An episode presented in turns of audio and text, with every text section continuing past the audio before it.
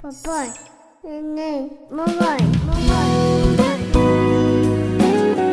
A partir de agora, a família na visão espírita. Relacionamento entre pais e filhos, juventude e filhos adultos. Com Rosa Brito. Olá, queridos amigos. Nós estamos mais uma vez falando para o curso da família na visão espírita. E hoje o nosso tema é relacionamento entre pais e filhos e esse relacionamento com a juventude e filhos adultos. Nós gostaríamos de fazer alguns comentários inicialmente com relação a esse termo, né? Relacionamento. Eu fui buscar em alguns livros, inclusive no dicionário, alguma explicação que pudesse atender a, a nossa necessidade para esse estudo. Então lá eu encontrei estabelecer relações quando duas pessoas, né, é, estão próximas uma das outras. Então o relacionamento é para você poder interagir, se comunicar, né? Mas a que mais me chamou atenção e que me deixou assim mais à vontade mesmo foi uma definição que eu encontrei que diz assim: é, envolver-se com alguém ao ponto de compartilhar experiências. Eu achei isso aqui interessantíssimo e eu acho que cabe para o nosso estudo de hoje, né? Porque sempre nós vamos aprender com o outro. Existe uma frase que está lá numa, num daqueles painéis lá da Universidade de Harvard, que diz assim: de cada três pessoas demitidas, duas são demitidas por não terem conseguido sucesso no relacionamento com os demais.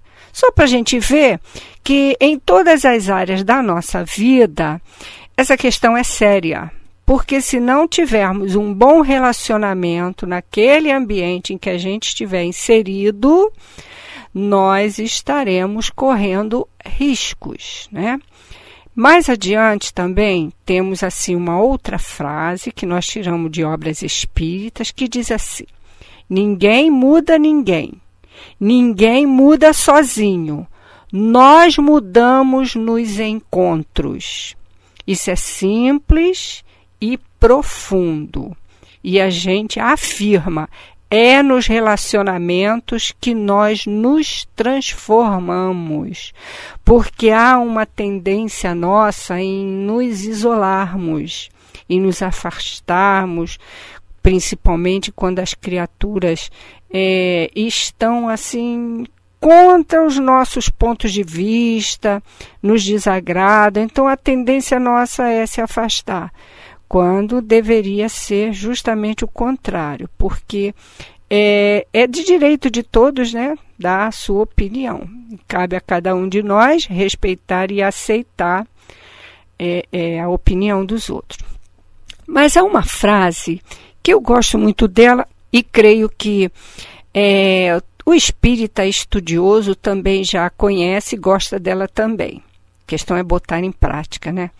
Está é, tá lá no Evangelho, no capítulo 11, em que fala sobre uma regra áurea que é importantíssimo na nossa vida, não só né, é, no geral, mas na vida em particular em família que é a questão da, do primeiro mandamento, né? Quando é, Jesus é questionado qual é o maior mandamento.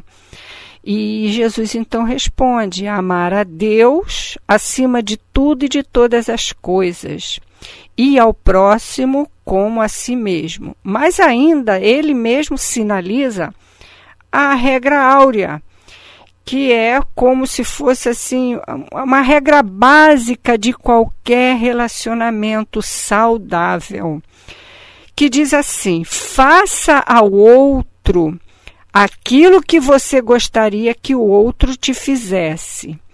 Eu dei uma ajeitada para ela ficar mais fácil, porque no nosso evangelho ela está muito bem colocada, traduzida, mas são palavras lá de Mateus que ele coloca para a gente. Mas só para fixar, para a gente lembrar, porque como diz lá no livro dos Espíritos, não é eu não fazer aquilo que é, eu não gostaria que fizessem comigo. É justamente o contrário, é eu fazer aquilo que eu gostaria que o outro fizesse comigo. Então, a partir daí, a gente vai é, trazer uma série de ideias de pensamento para esse nosso tema de hoje, relativamente a essa questão principalmente de, de nos envolvermos com os nossos filhos. Né? Existem umas regrinhas básicas nos relacionamentos e que eu destaquei aqui que precisam ser observadas. A primeira delas é relativamente ao respeito. Ora, se não houver respeito dentro do lar, fica difícil. E isso a gente já percebe desde a infância.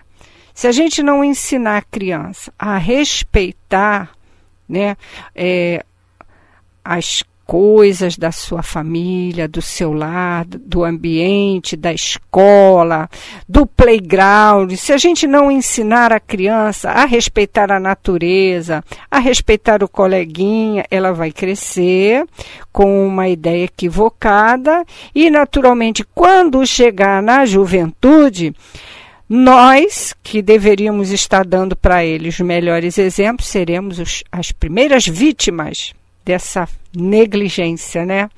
Então, o respeito é algo assim que deve ser observado. Também com relação é, à idade. Eu preciso conhecer essas fases da, da formação da criança, do ser, para eu não misturar as coisas, né? Porque muitas das vezes eu exijo da criança coisas que ela não está ainda em condições de fazer. Eu estava me lembrando até é, de um questionamento que foi trazido para, nossa, para o nosso curso, da, da criança que levava o trabalhinho da escola, lá do jardim de infância, para casa, e quem fazia o trabalhinho era a mãe. E aquele trabalhinho, claro que ficava muito lindo, mas era a mãe que tinha feito o trabalhinho. E aí chegava na escola, o trabalhinho era sempre o mais bonito, o mais interessante. Mas aí a gente pergunta onde é que estava a falha? Porque sabe-se que uma criança, né, nessa primeira infância dela, ela não tem condições de, de elaborar, de, de resolver é, determinados probleminhas que são levados para ela. E claro, então, que a mãe vai lá ajudar, e tem mais é que ajudar mesmo, né? Agora, é, isso tem esse limite da idade. Então, a escola não adianta querer ficar passando tarefinhas de casa para a criança sem querer que a mãe auxilie nessa hora, porque ela tem que ajudar mesmo. Então, é respeitar esses limites em qualquer espaço que a gente tiver, da criança, depois do adolescente, como a gente já falou aqui em aulas anteriores. E agora, na juventude, eu preciso aprender que aquele jovem que está ali, ele não é mais uma criança. Pode não ser ainda aquele adulto que eu estou aguardando que ele seja, mas ele ainda não está amadurecido para isso. Eu preciso respeitar é, que essa ideia que ele está trazendo, que muitas das vezes é diferente da nossa, né? Uma outra regrinha básica que eu observei aqui também do nosso estudo é a questão da tolerância. Tá? É, se a gente não aprender a dominar em nós né, a tolerância relativamente àqueles impulsos que o jovem muitas das vezes está apresentando, é, vai ficar difícil nós tirarmos daquele relacionamento uma, uma coisa satisfatória. Né? Então, muitas das vezes eu estou ali, é, como a gente observa muito, o jovem não está entendendo o que está se passando com ele, qualquer coisa ele se fica irritadiço, qualquer coisa ele fala de forma é, não muito delicada e a gente não gosta e daqui a pouco a gente está é, também respondendo, vai aumentando o tom de voz, daqui a pouco a gente está num debate, aquele debate agressivo, e até o tom de voz torna-se insuportável. Daqui a pouco está um gritando com o outro. Aí as coisas se complicam em vez de solucionarem. E geralmente a gente usa uma metodologia terrível para nós, que é a lei do mais forte, né? É, quem grita mais é o que vence a guerra. E aí ninguém suporta é, esse, essa convivência, né? Uma outra questão que a gente também chama a atenção é a questão da confiança. Como estamos falando de jovens, filhos jovens e filhos adultos, é claro que nessa fase a gente já criou lá é, as nossas expectativas relativamente a esse jovem. Já existe lá uma construção toda feita com, com esse é, relacionamento, então é, a gente tem que confiar na semente que a gente plantou. Porque é, muitos pais ficam com um sentimento de culpa por não terem sido na infância os melhores pais do mundo, mas nós somos espíritos imperfeitos e, claro, ainda temos muita coisa por aprender. Claro que falhamos. Só que agora, com a doutrina espírita sinalizando para a gente a possibilidade de errar menos e acertar mais, a coisa já aconteceu, já foi lá construída e a gente agora está é, colhendo os frutos da nossa semeadura lá do passado. Mas isso não quer dizer que agora não haja nenhuma possibilidade de se acertar nesse relacionamento.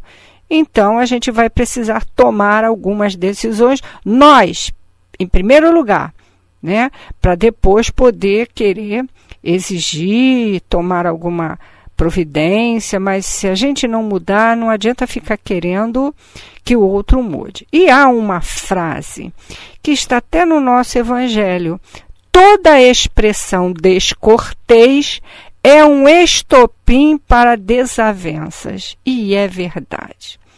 Muitas das vezes a gente usa de, de uma falta de cuidado no trato com o outro por ser nosso filho, por ser algum parente, a gente fala sem, sem é, é sem respeito, sem tolerância, sem confiança. Fala de qualquer maneira, porque está ali em casa, parece que é, tem mais é que está submetido mesmo a esses nossos caprichos. Mas não é bem assim.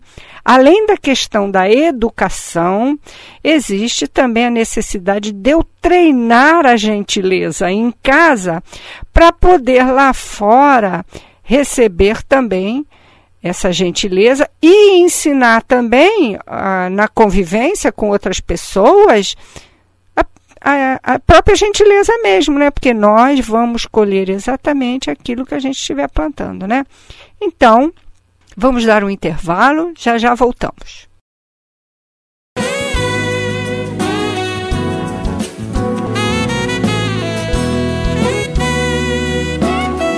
A família na visão espírita. Então, meus amigos, estamos de volta. Como havíamos terminado com uma frase, toda expressão descortês é um estopim para desavença. E a gente lembra uma frase que ela é dita diariamente na, na nossa Rádio Rio de Janeiro, na, na programação da Ave Maria às 18 horas, que diz assim: é, o mais forte não é aquele que discute e agride, mas é aquele que ouve e evita a palavra que fere. Isso é de uma profundidade tremenda e nós deveríamos observar bem essa essa frase, o conteúdo dela nos nossos relacionamentos. Se nós pudéssemos, né, é, nessa hora, respirar fundo, parar, pensar e, e não proferir nenhuma, nenhuma frase que pudesse machucar o outro, porque aquele outro que está ali é o nosso filho, é um ser que nós amamos, nós queremos bem. mas está num momento difícil e a gente precisa compreender isso aí. Nós destacamos um trecho do nosso Evangelho que está lá é, no capítulo 9, especificamente no item 4, no segundo parágrafo, é, que nós vamos. O, o, o nosso amigo vai sinalizar para gente, que fala sobre os relacionamentos. Então tá aqui, olha. É, como em qualquer circunstância, a falta é agravada ou atenuada pela intenção mas em que uma simples palavra pode ter tanta gravidade para merecer uma reprovação tão severa. E aí vem a questão que nós precisamos prestar bem atenção. É que toda palavra ofensiva é a expressão de um sentimento contrário à lei de amor e de caridade. Lei esta que deve reger as relações entre os homens e manter entre eles a concórdia e a união. Não é o que a gente está precisando? É o que a gente está precisando. Então, na convivência, quando estivermos lá nos relacionando com os nossos entes queridos, porque são, são os jovens que estão aí preparando o nosso próprio futuro, porque amanhã nós precisaremos dar continuidade a esse processo evolutivo. E eles estarão aí também se preparando para receber outras gerações que virão. E mais adiante nós viremos também através dessa geração. Então, nós vamos ter que fazer todo o esforço para investir tudo o que pudermos na implantação do bem e de um relacionamento sadio, saudável, perfeito. Então, como a gente já havia falado, toda semente plantada, ela tem o seu tempo de germinação. Muitas das vezes, a gente está querendo que o nosso jovem, ali naquele momento, dê as respostas que nós idealizamos para a vida dele.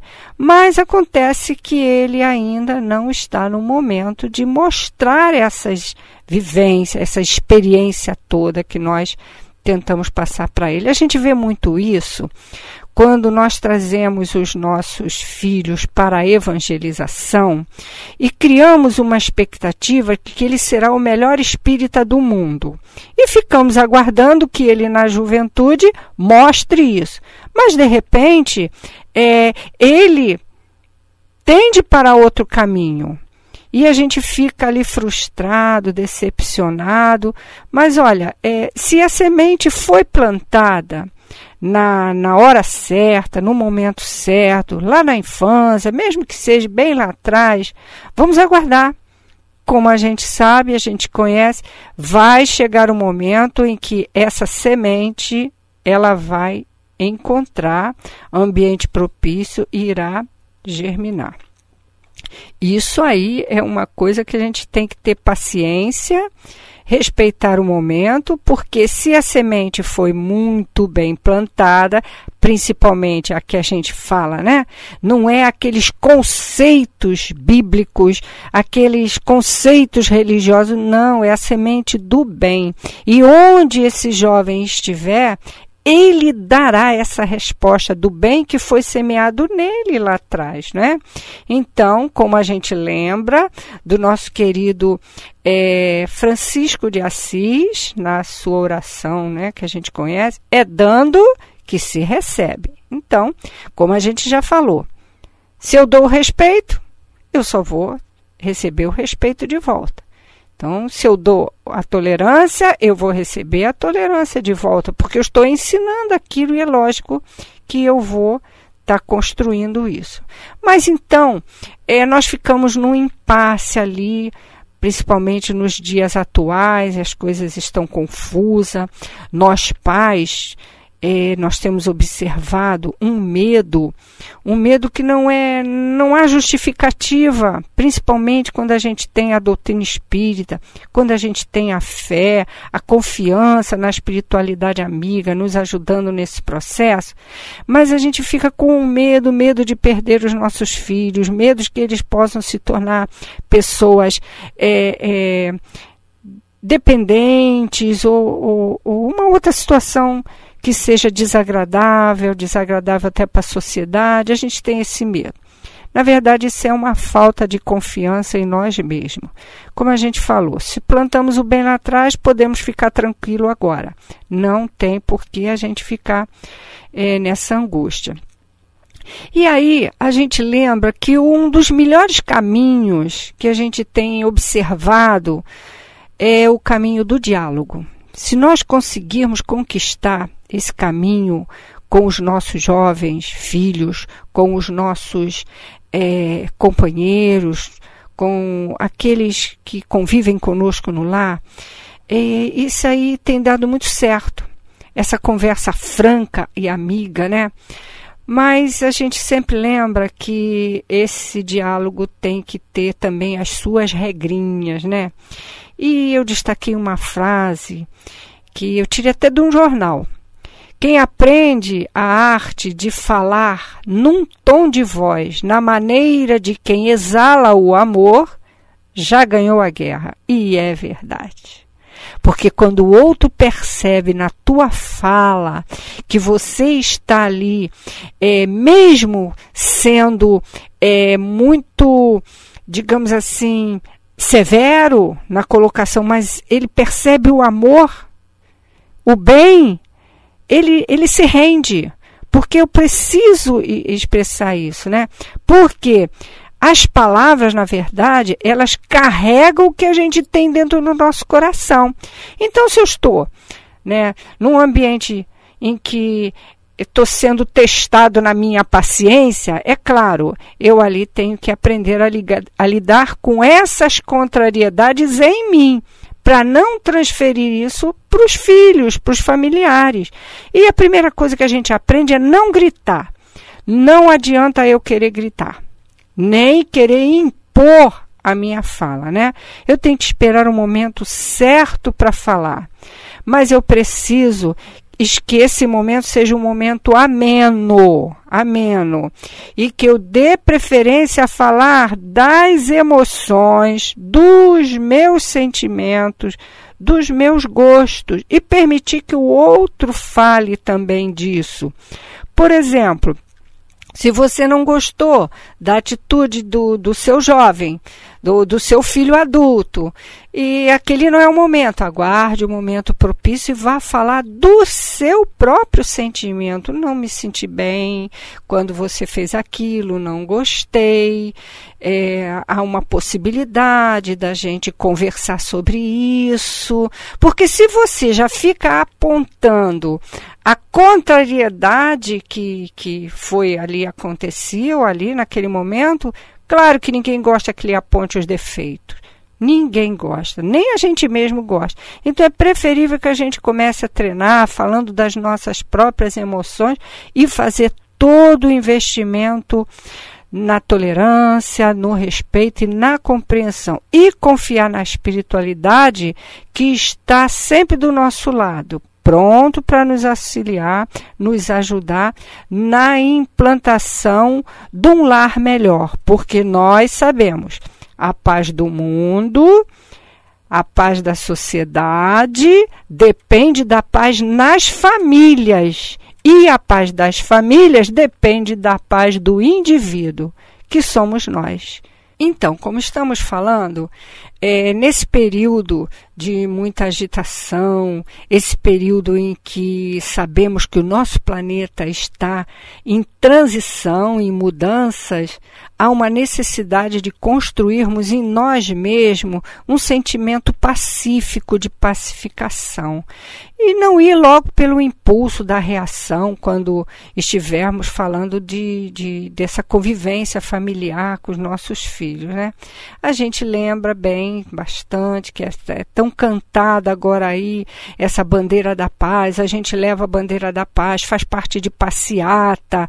É muito bonito isso, mas acontece que essa paz precisa estar dentro de nós mesmos, essa pacificação interior que vem dessa certeza de um futuro melhor essa fé no futuro que Jesus tanto nos ensinou, que depende de nós, essa fé na, na espiritualidade que tem nos auxiliado muito nas nossas vidas. E eu sempre lembro de todas as vezes que eu tive assim, é, momentos difíceis na família, no relacionamento familiar, eu sempre contei com a ajuda dos espíritos trabalhadores do bem principalmente da nossa querida Maria Dolores, que muitas das vezes se mostrou presente, nos socorrendo, trazendo para nós assim é, confiança, coragem e sempre sinalizando que dias melhores viriam, que a paz surgiria novamente, que seria uma questão de tempo. E a gente lembra, né, que na família é, estamos ali, todos nós, aprendendo, aprendendo a nos relacionarmos, aprendendo a conviver melhor, porque estamos construindo não só para nós, mas a segurança também dos nossos jovens, dos nossos filhos adultos, que estarão mirando em nós, nas nossas atitudes, as suas próprias atitudes de amanhã. E eles darão essa resposta. Eles trarão exatamente para a sociedade os frutos daquilo que foi semeado em seus corações. E é isso que a gente tem que observar, que possa surgir inicialmente no nosso lar essa paz tão sonhada para a nossa sociedade, essa paz tão tão idealizada, tão cantada, mas que só será possível se ela começar mesmo lá, na nossa ambiência, no nosso grupo familiar. Porque a gente sabe que a paz do mundo começa dentro dos nossos próprios corações, na maneira como a gente vê o outro. Obrigada.